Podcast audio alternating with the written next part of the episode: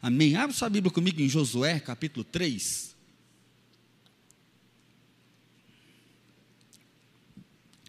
Josué capítulo 3, do versículo 1 até o versículo número 5.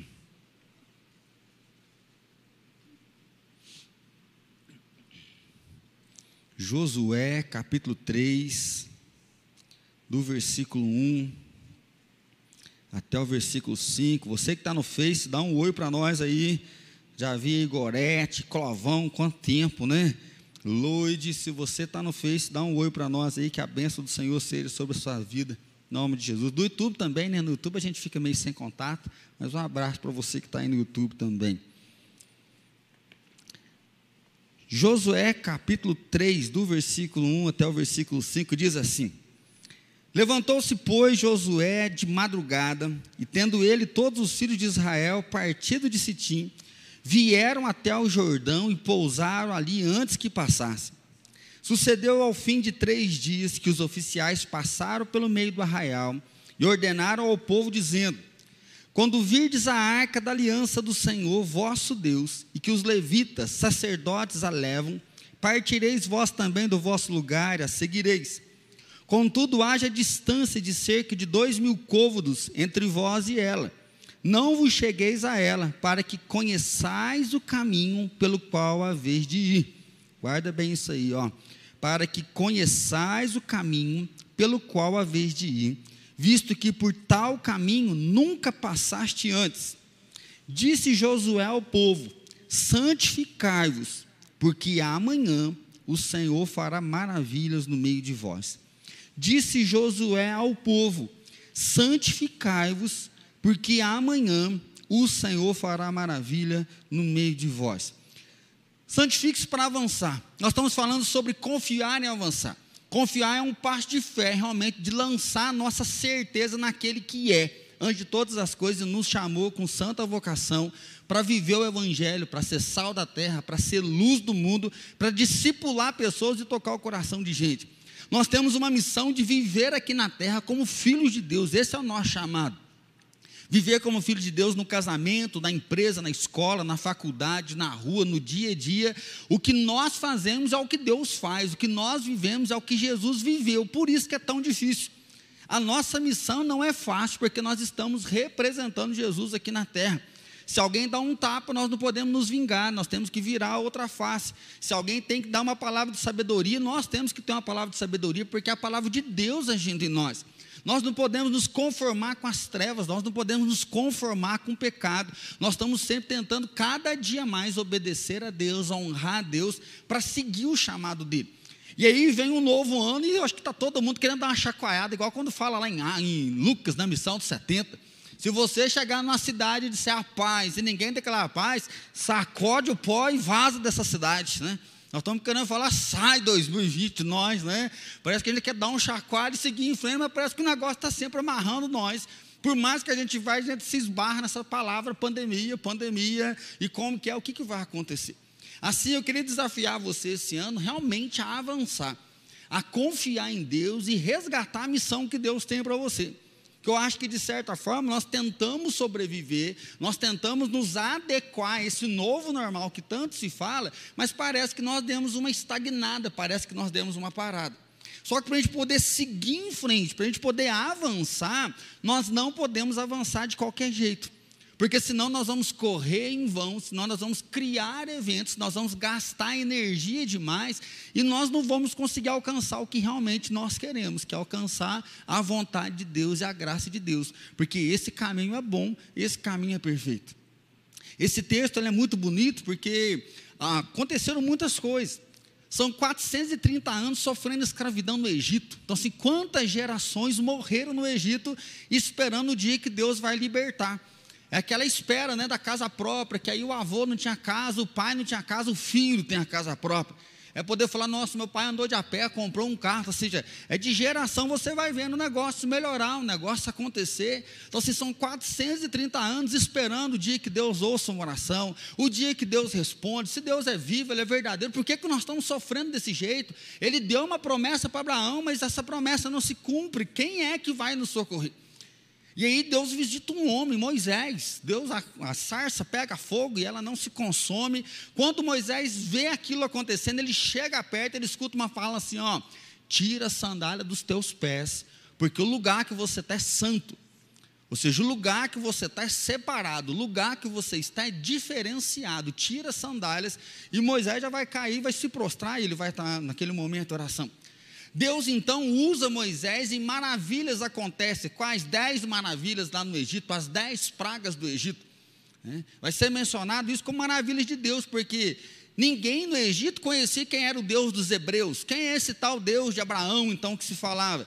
E Deus começa a fazer sinais, Deus começa a fazer maravilhas, para que não só os hebreus, mas que o Egito, que o mundo ficasse sabendo que o nosso Deus tem poder para fazer algo. E aí eles são libertos da escravidão. O farol fala: pode ir embora, vão adorar a Deus, vão prestar culto para esse Deus. E enriquece, porque eles começam a dar joias, começam a dar dinheiro, e o povo de Israel vai para o Egito. Lá, vai para o deserto. Na caminhada ao deserto, esse povo começa a falar: ah, mas o deserto está difícil demais, aqui está ruim demais. Moisés, lá nós tínhamos cebola, lá nós tínhamos carne. Toda hora esse povo olha para trás. E chega uma hora que Deus quer acabar com todos. Fala, não aguento, vocês pediram tanto para sair, eu tiro, agora vocês reclamam que quer voltar. Né? Ou o povo ingrato, ou o povo rebelde. E Moisés faz uma intercessão, fala, Deus, o que vão falar do seu nome se o Senhor acabar com todo mundo aqui? E Deus ouve a oração de Moisés e fala, olha, quem tiver de 20 anos para cima vai morrer no deserto. Esse povo rebelde, esse povo que peca, esse povo que é ingrato, esse povo que não me reconhece como seu Senhor, eles vão morrer aqui. Por isso, 40 anos eles vão ficar dando volta. Para quê? Para que se renove então a nova geração. Passaram-se 40 anos, Deus chega para Moisés e fala: Moisés, o teu tempo acabou. Eu vou te tomar para mim. Você vai agora ungir Josué na frente de todo mundo. Você vai consagrar ele como novo líder. E ele vai assumir e ele vai entrar na tão chamada terra prometida terra que tem gigantes, mas uma terra que mana leite e uma terra que mana mel. Então, sim, há uma tensão muito grande aqui.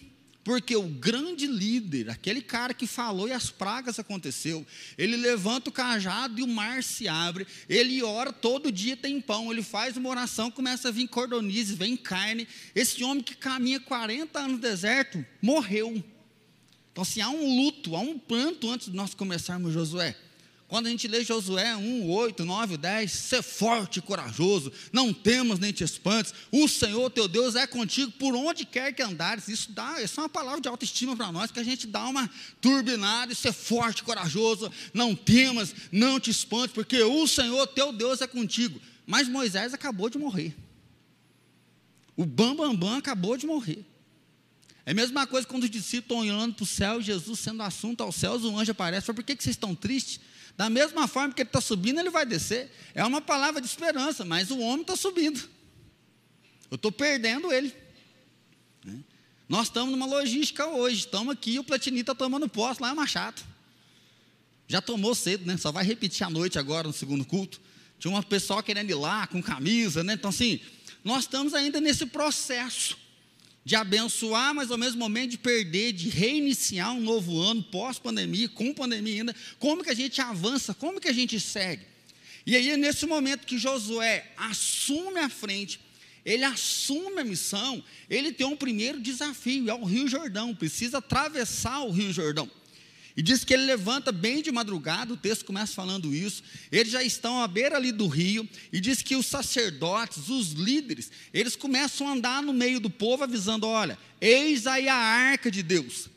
Olhem para a arca, vejam a arca e sigam-a. Não sigam muito de perto, dois mil côvados, aproximadamente 900 metros então, assim, se afastem 900 metros para que a maioria da multidão consiga enxergar onde que a arca está indo.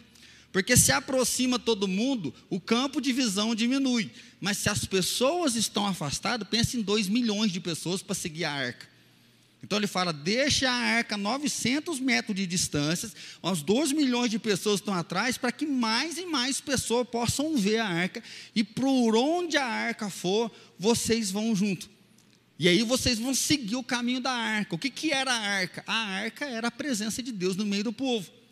A arca tinha a vara de Arão, a arca os, contém os dez mandamentos. Então, a arca que contém a presença de Deus. A ideia é essa. Você vai lembrar mais para frente, eles vão perder uma, a arca, e na cidade que a arca fica, a cidade prospera. Por quê? Porque é o símbolo da presença de Deus. Então, qual que é o primeiro chamado aqui do texto que nós lemos dessa, do início desse capítulo?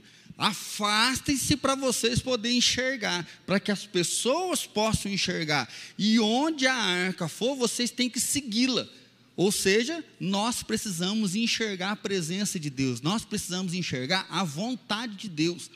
Nós precisamos enxergar o que é que Deus quer de nós e seguirmos a sua vontade seguir os seus mandamentos, seguir o seu desejo, onde ele quer que nós caminhemos. E após eles darem essa orientação, Josué vem no capítulo, versículo 5 e diz: Santificai-vos, porque amanhã o Senhor fará maravilhas em vosso meio. Então é o momento da gente pensar em seguir, em avançar, compreender a vontade de Deus, mas pensar na nossa santificação pensar nos nossos passos, pensar nos nossos caminhos, pensar nas nossas escolhas. Como que nós fazemos as nossas escolhas, como que nós temos nos comportado frente aos desafios, frente à vida que está vindo aí e frente ao novo. Nós podemos enfrentar o novo. Estava até ouvindo uma palavra do pastor Jeremias hoje de manhã, e disse que ele estava um dia ensinando o filho dele na, na, um trabalho de escola, quando a criança era pequena. A mãe, que era professora de português e de inglês, não estava. Ele estava estudando português e falou assim, que era para achar uma paparoxítona. Ele disse que ele achava uma sílaba, o filho achava outra. E os dois discordando. Por fim, o filho falou: Pai, esse negócio é difícil, né? E você assim, é difícil sim, mas as coisas difíceis ficou para nós. E as fáceis deixa para os outros, que nós vamos agarrar difíceis, nós vamos seguir em frente. E ele estava dando uma palavra justamente em cima disso, que nós não queremos coisas difíceis, nós queremos coisas fáceis. E aí vamos falar que quem que gosta de coisa difícil? O mais fácil é muito melhor. O mais fácil é prático, o mais fácil é rápido, o mais fácil não gera nenhum esforço. Só que, por outro lado, muitas coisas difíceis trazem uma satisfação muito grande e grandes conquistas. Porque se nós formos ver personalidades, nós vamos ver pessoas que têm grandes marcas, pessoas que hoje têm grandes conquistas, é porque lá atrás ela lutou, ela pelejou, ela caminhou, ou seja, ela batalhou, ela lutou para poder ter a vida que tem. Às vezes você olha para quem, ô oh, vida, você é folgado, é folgado, que você não sabe da história, o que, que ele já lutou, o que ele já pleiteou, quanto tempo que ele gastou, que ele investiu para conquistar. E aí avançar diante da dificuldade, avançar diante da facilidade, avançar diante do que Deus tem para mim e do que Deus tem para você. Então não é concentrar na dificuldade, não é concentrar na dor, não é concentrar no que o diabo está fazendo, mas é concentrar no que Deus tem para mim, no que Deus tem para você. Porque se Deus está mandando a gente parar, chegou no nosso limite, fizemos tudo que tinha sido feito, beleza, meu irmão, está na hora de você parar, frear e ficar de boa.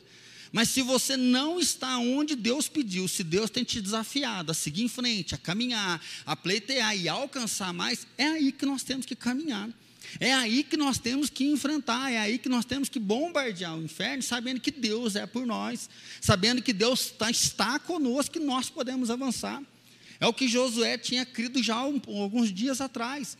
Quando Moisés ainda vive, ele manda os espias. Dez espias vão dizer: a terra é boa, a terra é perfeita, mas lá tem gigante, os gigantes vão destruir a gente. Josué e Caleb, eles vêm e falam: olha, a terra é boa, a terra é perfeita, lá tem gigante, mas se Deus estiver com a gente, nós vamos moer esse gigante, nós vamos destruir esse gigante. Então, olhar para a vontade de Deus é a gente poder se encontrar no meio de tudo isso é poder nos perceber no meio de tudo isso e entender o que é que Deus tem para mim, o que é que Deus tem para você. Porque Deus sempre chamou homens e mulheres que fizeram parte da história, homens e mulheres que avançaram, homens e mulheres que não se intimidaram.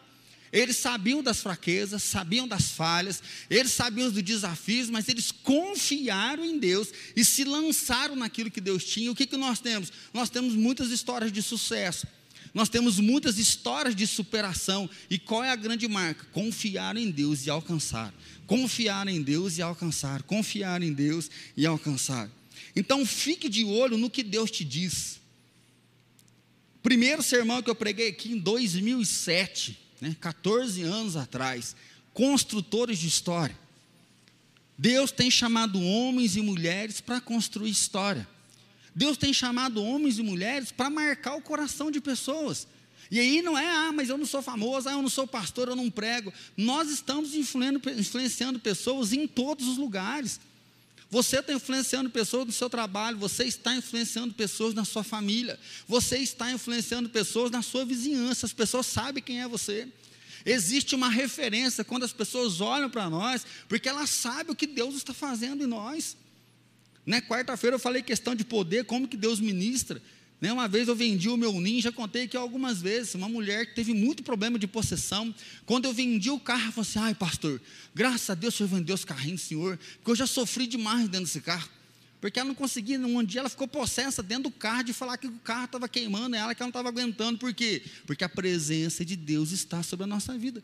Nós tivemos uma experiência muito legal aqui em Alfenas, uma pessoa que debochava da palavra de Deus, falava contra a gente. Um dia aconteceu uma coisa ruim na casa dela, nós chegamos a estar na porta da nossa casa pedindo oração. Nós até assustamos, a pessoa estava lá, chorando um pouco. A gente foi conversar, ela contou a história dela, você podia orar. Depois eu entrando meio que rindo, falei, mas peraí, eu estava debochando, agora pede oração, por quê? Porque nós influenciamos a vida de gente. Porque nós não estamos aqui por acaso, Deus nos chamou. Romanos diz que a criação aguarda com expectativa, a criação está na ponta do dedo, com a mão no muro, tentando olhar, se enxerga os filhos de Deus, e aí Paulo fala: está na hora dos filhos de Deus se levantar se levantar com uma nova vida, se levantar com uma nova história, se levantar com fé, com confiança, para mostrar que Deus é por nós, os nossos passos, não é na boa vontade, não é porque a autoestima, não é porque a gente tem que perseverar, senão todo mundo desanima, não. Nós continuamos, porque Ele está ministrando aqui dentro. Porque há uma chama viva aqui dentro, porque o Espírito Santo está aqui dentro, e Deus me chamou para isso, é o que Paulo diz. Eu não me canso enquanto não completar minha carreira. O meu chamado aqui, a minha vontade é fazer aquilo que Deus me chamou para fazer. Não há satisfação se eu fizer algum desvio, não há satisfação se eu perder tempo com outra coisa, mas eu quero seguir em frente cumprindo aquilo que Deus me chamou para viver. Então são testemunhos de pessoas pessoas que foram que tocadas por Deus, pessoas que tiveram um encontro com Deus, pessoas que tiveram uma realidade, uma revelação de Deus e por isso elas abraçaram e elas seguiram em frente. Então fique de olho naquilo que Deus está falando para você. Fique de ouvidos abertos para poder ouvir a voz de Deus, para poder conhecer, é isso que eles falam. A ideia do texto aqui, ó, se ficar todo mundo perto, a maioria não enxerga. E aí ele fala: se afastem, mas sigam a arca. Se a arca parar, pare. Se ela for, vai. Se ela virar, vira. Então, assim, sigam o que? Deus. Para nós hoje, a ideia não é ficar de longe. Para mim, é mergulhar nisso aqui, ó. Se nós queremos hoje seguir a Deus, nós temos um chamado à palavra. Eles não tinham a palavra igual nós temos. Eles estavam esperando o quê? Esperando Deus se revelar. Dentro da arca tinha os dez mandamentos, que era a lei escrita. Então, se os livros bíblicos não estavam prontos ainda. Hoje nós temos a palavra, nós temos o acesso, nós podemos ler, nós podemos estudar, nós podemos conhecer para saber realmente o que é que nós fazemos. Então, estar aberto e atento ao que Deus está falando para nós é entender que não a minha vontade, mas a vontade dEle. Não o que eu quero, mas o que Ele quer. Porque muitas vezes a gente faz aquilo que está aqui dentro sem perceber. Você está nervoso com a sua esposa, qual é a primeira coisa que você pensa de falar para ela? Vamos confessar o pecado. Confessa. As esposas é a mesma coisa. Quando você está nervoso com o maridão, não. A Bíblia diz que a mulher é doce, né? É a parte suave da casa, amorosa. A gente quer quebrar o pau. Quando você é pré-adolescente, acha que teu pai não te entende, o que você quer falar com seu pai, com sua mãe? Qual que é a vontade que está aí dentro? Assim, a carne está aqui dentro, ela milita. Você está na internet pesquisando, começa a aparecer alguns vídeos, algumas imagens, que você sabe que não tem nada a ver com Deus. Qual que é a primeira intenção que vem? É assistir só um vídeo, é só dar uma olhadinha, é baixar o volume, dar uma olhadinha, não tem ninguém, só para você dar uma conferida no material. Como que vem? Agora, o que é que Deus está falando? O que é que Deus está colocando para você seguir em frente? Então nós vamos entender que Deus tem um chamado para nós. A terra prometida está aí, nós estamos buscando, nós estamos almejando a volta de Jesus o dia que nós vamos se encontrar com Ele. É só atravessar o rio, mas o primeiro chamado é siga Deus. Não siga o falso chamado, não siga simplesmente a sua vontade. Agora, se você não tiver pautado na palavra, você vai achar que você está fazendo é certo. Você vai cumprir o teu querer, você vai acabar caindo em pecado. Depois você vai falar, ah, eu fui fraco, eu caí, ah, essa é a minha dificuldade. Todo mundo tem uma dificuldade. Aí você começa a justificar uma condição pecaminosa. Não, Deus nos ama. Não, eu vou vencer. Não, eu, eu vou vencer. Vencer o que se você não está lutando? Vencer o que se você não está inconformado? Aí depois que perde, depois que o diabo rouba tudo, ai, por que, que eu fiz aquilo? E aí vem a consequência. Então, o primeiro chamado para Israel para atravessar o Rio Jordão era siga a arca. Para nós, então, vem como siga a palavra, porque João 17, 17, santifica na verdade, a tua palavra é a verdade. Se nós quisermos ter uma vida santa, nós temos que nos aproximar da palavra. Por quê? Porque o véu rasgou de alto a baixo. O Antigo Testamento, você tinha que vir até o sacerdote, você vinha até o profeta, o sacerdote levava você até Deus e trazia a palavra de Deus para você. Você não podia orar diretamente para Deus. Só que com a morte de Jesus, nós tivemos o livre acesso. Graças a Deus, na nossa época, tem Bíblia rosa, tem Bíblia no iPad, aí no telefone, tem Bíblia infantil, tem Bíblia de tudo quanto é tipo, para que nós tenhamos contato. Ah, pastor, mas eu não gosto de ler, não sei o seu aplicativo, mas o meu aplicativo tem um negocinho que você clica aqui e o Cid Moreira lê para a gente. Se você estiver lendo devagar, você acelera. Se você estiver com pressa, está lá assim, acelerar uma vez, duas vezes, três vezes, quatro vezes, vai ler assim. Então, assim, tem, tem coisa para todo mundo. Se você não gosta, tem outras formas de própria leitura para quê? Para que você conheça a palavra de Deus. Essa semana, uma pessoa falou assim: Pastor do céu, terminei de ler a Bíblia inteira, uma vez, nossa, o tanto de coisa que eu aprendi. Eu confesso que eu fiquei surpreso. Falei assim, ah, mas se você nunca leu, você lê, você aprende mesmo. E é isso, por isso que nós temos que ir para a palavra. Porque quanto mais nós lemos, mais nós aprendemos. E nós temos que aprender aqui a disciplinar a leitura, a disciplinar e investir no que nós queremos, investir no que faz sentido para nós. Está muito forte área gourmet, você quer fazer uma coisinha hoje, uma sobremesa, uma carne diferente, você fica meia hora vendo uns pratos. Verdade ou mentira? Um temperinho novo, um negocinho diferente. As mulheres, né, maquiagem nem se fala, né? Meia horinha, acho que não dá tempo de ver que são tantos produtos, né, para tantas coisas. Mas ir para a palavra de Deus? Eu confesso que eu fraquejei nos últimos três anos. Porque desde que eu vim para cá, eu estava lendo a Bíblia inteira, todo ano, sem contar as leituras para ministração, para pregação, para estudo, de poder ler três capítulos todo dia, o dia que falava, lia seis no outro. E os onze primeiros anos eu li a Bíblia inteira, então onze vezes. Aí os últimos três anos foi naquele negócio, foi acontecendo, eu deixei morrer. E ano passado, em setembro, eu falei, opa, está na hora de voltar. Em setembro eu voltei com alvo de ler em quatro meses. Dia 15 de dezembro eu terminei de ler ela de setembro a dezembro. Então, finalizei para começar uma nova leitura agora. Se nós não nos policiarmos a seguir a palavra de Deus, a olhar onde a arca está e de andar atrás dela, nós não vamos andar com Deus. Se você não tomar uma decisão de seguir, a palavra é se afastem e sigam. Se afaste para enxergar e vá. Para nós a palavra hoje é mergulhe e siga. Jesus está sempre fazendo convite: vinde a mim todos que estáis cansados. Vinde a mim e eu vos farei pescadores de homens. Jesus ele faz o convite: vinde. Nós temos que sair e segui-lo. Mas seguir sem conhecer não tem jeito. Então nós conhecemos através do culto, nós conhecemos através da célula, nós conhecemos através dos encontros que nós fazemos, nós conhecemos através de devocionais, nós conhecemos através da leitura da Bíblia constantemente, né, de poder ler, de aprender, de comprar um bom livro, de ler um bom livro, de assistir um bom filme que traz o conhecimento de Deus. Nós aprendemos através de uma vida de oração, de poder colocar o nosso coração no altar de Deus, de poder ter comunhão com Ele, intimidade com Ele, até que nós começamos a perceber que Deus está falando com a gente. Há um momento que nós ficamos com o coração sensível, nós começamos a entender o que Deus está falando, e a gente entende que realmente Deus falou comigo. Deus usou alguém para ministrar o meu coração. E a segunda parte, que já é a nossa parte final, santifiquem-se. Esse texto é bonito porque ele só fala isso, santifique. Não está escrito mais nada. O que nós temos dessa época era aqueles banhos, eles tomavam um banho de purificação. Não era só a purificação das mãos, eles tinham um ritual de purificação, e a ideia do banho é limpeza. Você tinha que estar limpo para se apresentar diante de Deus. Né? Existiam algumas regras naquela época, está lá em Levítico, depois você pode olhar, que dependendo do que aconteceu, você não podia ir lá no tabernáculo, você não podia entrar na presença de Deus para buscá-lo. Você tinha que ficar sete dias, 14 dias, 30 dias sem estar na presença, mas você tinha que se lavar, purificar para estar no altar do Senhor.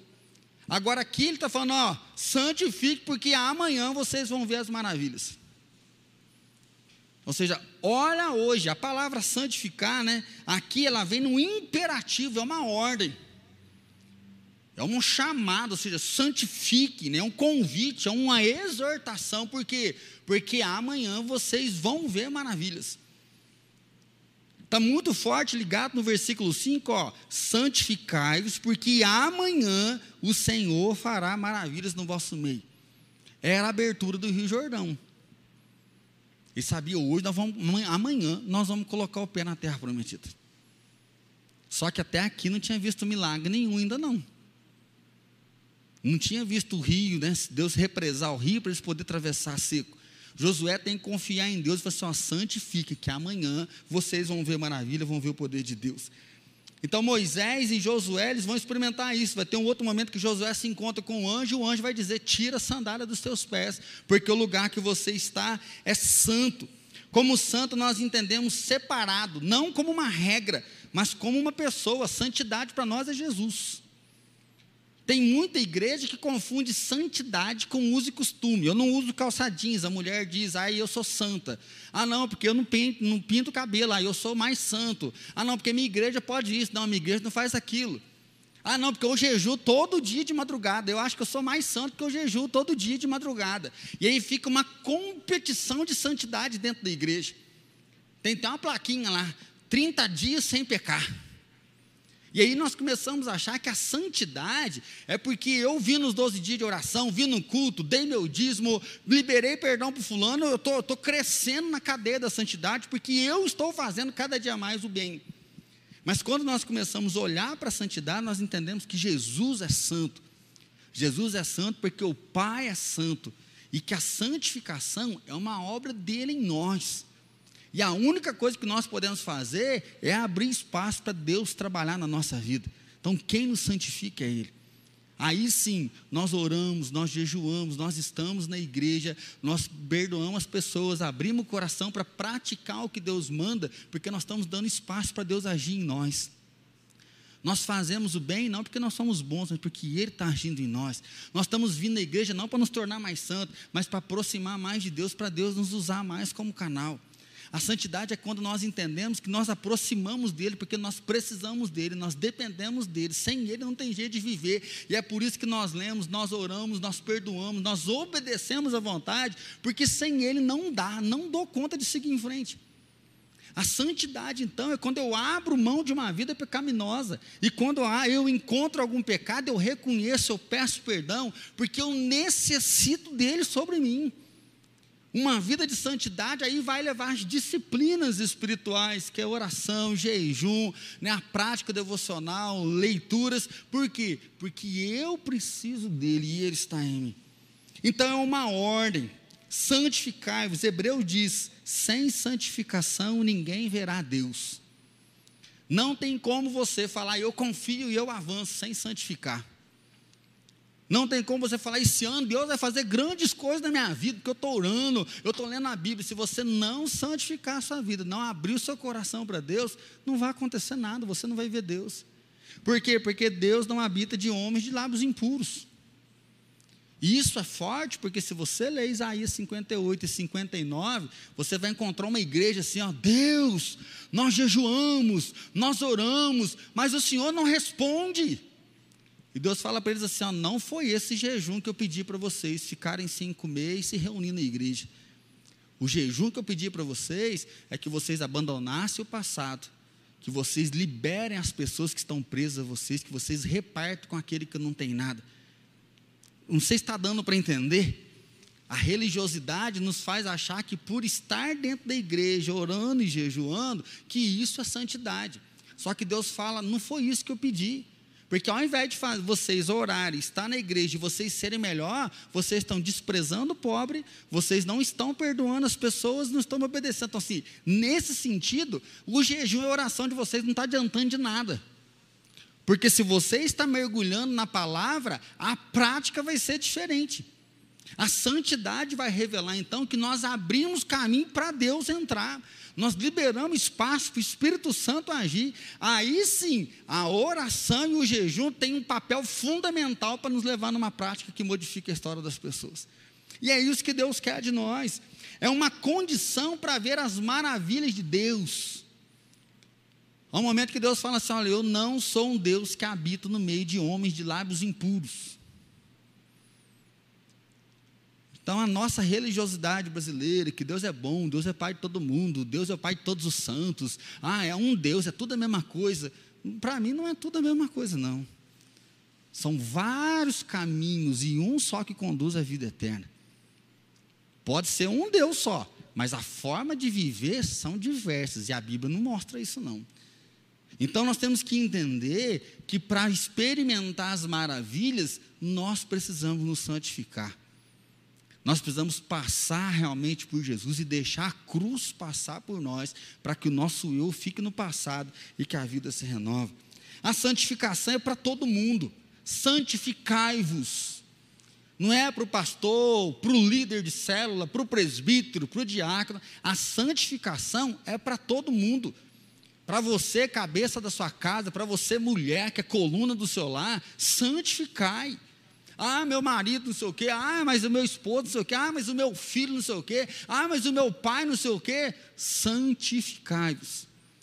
Santificai-vos. Porque o diabo vai fazer de tudo para você ter motivo para abandonar Deus, não querer saber de Deus. E a palavra é santifica todo mundo. O que vai acontecer é que o povo inteiro se santifique e no outro dia eles vão atravessar o Rio Jordão. Mas se você continuar acompanhando, eles vão enfrentar uma batalha em Jericó. A vai roubar algumas coisas e esconder dentro da tenda deles. Eles vão para uma segunda batalha, numa cidade pequenininha. Eles tomam um cacete lá que eles perdem. E Josué fala: Mas Deus, o Senhor não disse que seria com a gente, nós perdemos. E Deus fala: Há pecado no meio de vocês, santifica o acampamento. O acampamento está impuro porque alguém me negou, alguém me desobedeceu. E nós vamos entender a nossa realidade como corpo, entender a nossa realidade como igreja de Deus, não só como IPI Alfenas, mas como igreja brasileira. Nós não podemos ter pecado no nosso meio, nós não podemos ter coisas escondidas no nosso meio, é um chamado à santificação. Santidade tem tudo a ver então com as bênçãos futuras. Amanhã você vai ver a benção. Só que a gente faz assim, Deus, se o Senhor fizer isso, vou jejuar. Nós queremos fazer os nossos votos, porque no voto a gente antecipa a verdade ou mentira? Não, porque ó, eu vou fazer um voto, que se Deus me der isso, aí eu vou tirar isso, vou fazer aquilo. Teve gente que estava votando para ganhar na Mega Sena uns 300 milhões, né? Onde diz que você ia dar? Hum. Não, Deus, se eu ganhar, eu vou dar 20% de dízimo. Não adianta, Tiagão está cravado no nosso peito. Vocês não têm, porque não sabem pedir. E quando pede, pede para gastar nos vossos próprios deleites. Santificai-vos é tirar o nosso eu do trono e colocar Deus no trono. E aí aumentar a oração, aumentar a leitura da palavra, aumentar o compromisso com Deus, não porque eu vou ficar mais forte, mas porque Deus vai ficar mais forte em mim e eu vou ouvi-lo, eu vou segui-lo, eu vou enxergá-lo nas minhas decisões. Então, porque ser honesto, por que não transar? Por que não ficar com a molecada aí, aproveitar que você é jovem? Por que não aproveitar? Por que não se vingar? Porque Deus nos disse: santificai-vos. Santificai-vos, porque amanhã vocês verão maravilhas. A palavra maravilhas é a mesma ideia das pragas lá no Egito. Vocês verão sinais que ninguém vai acreditar. Vocês verão Deus agindo no meio de vocês. Vocês verão o Senhor colocando a mão sobre cada um de vocês. Então, meu irmão, 2021, que Deus nos deu um ano para avançar, que Deus nos deu um ano para confiar e grandes conquistas vêm. Que você tenha coragem de ter alvos esse ano, para melhorar, para pensar o seu alvo. Eu preciso melhorar meu casamento, então eu vou santificar a minha vida, não é santificar o outro, não, santifica você. Olhar para os seus filhos e poder santificar. E olhar, independente da situação, o que é que você pode viver, porque às vezes nós somos pegos de surpresa. Às vezes o outro pode não querer, então o que é que eu posso fazer? E você continuar vivendo aquilo que Deus chamou, porque amanhã vocês verão grandes coisas acontecendo. Amanhã vocês verão maravilhas acontecendo, diz o Senhor dos Exércitos. Senhor, bendito é o teu nome, porque em ti há esperança, em ti há renovo. Pai, muito obrigado porque o Senhor confiou essa missão a nós, homens e mulheres que são pequenos demais. Nós sabemos que em nós não há poder, em nós não há força, mas no teu nome há todo o poder, no teu nome há toda a força necessária. Ó Deus, muito obrigado porque o Senhor nos escolheu. O Senhor mandou o teu filho para morrer na cruz por nós, pagar o preço pelos nossos pecados, nos tornar em nova criatura. Ó Deus, obrigado porque o teu nosso pensamento se renova a cada dia, porque o teu Espírito Santo ministra a nós que nós pertencemos ao Senhor. Ó Pai, nos santifique na tua verdade, acompanha cada um essa semana. Pai, já é o início de um novo mês, ó Pai. Que o Senhor traga novos sonhos, o Senhor traga novos alvos, o Senhor traga perseverança, o Senhor traga constância nos nossos passos. Ó Pai, que o Senhor dê longanimidade, que o Senhor dê coragem para acreditar, coragem para confiar, coragem para abandonar o pecado, coragem para brigar com as trevas, coragem, Pai, para perseverar na tua presença, coragem para confiar no Senhor, coragem para esperar no Senhor, coragem para abrir os olhos e declarar: Eu sei que o meu redentor vive, e nós sabemos que o Senhor vive, nós sabemos que o Senhor vai guardar o nosso tesouro, Pai. Por isso, esse ano nós queremos confiar e avançar, avançar, Pai, sabendo que o Senhor é por nós, e se o Senhor é por nós, ninguém será contra nós. Ó Pai, reveste cada um de nós com a tua autoridade, reveste cada um de nós com o teu poder, e que vitórias venham, ó Pai, que conquistas venham para a glória do Seu nome. E assim que a maravilhosa graça de Jesus Cristo, Senhor e Salvador nosso, que o amor do Pai Todo-Poderoso e que a paz do Espírito Santo seja derramado sobre cada um de nós e sobre todo o teu povo espalhado na face da terra hoje e para todo sempre. Amém, Senhor.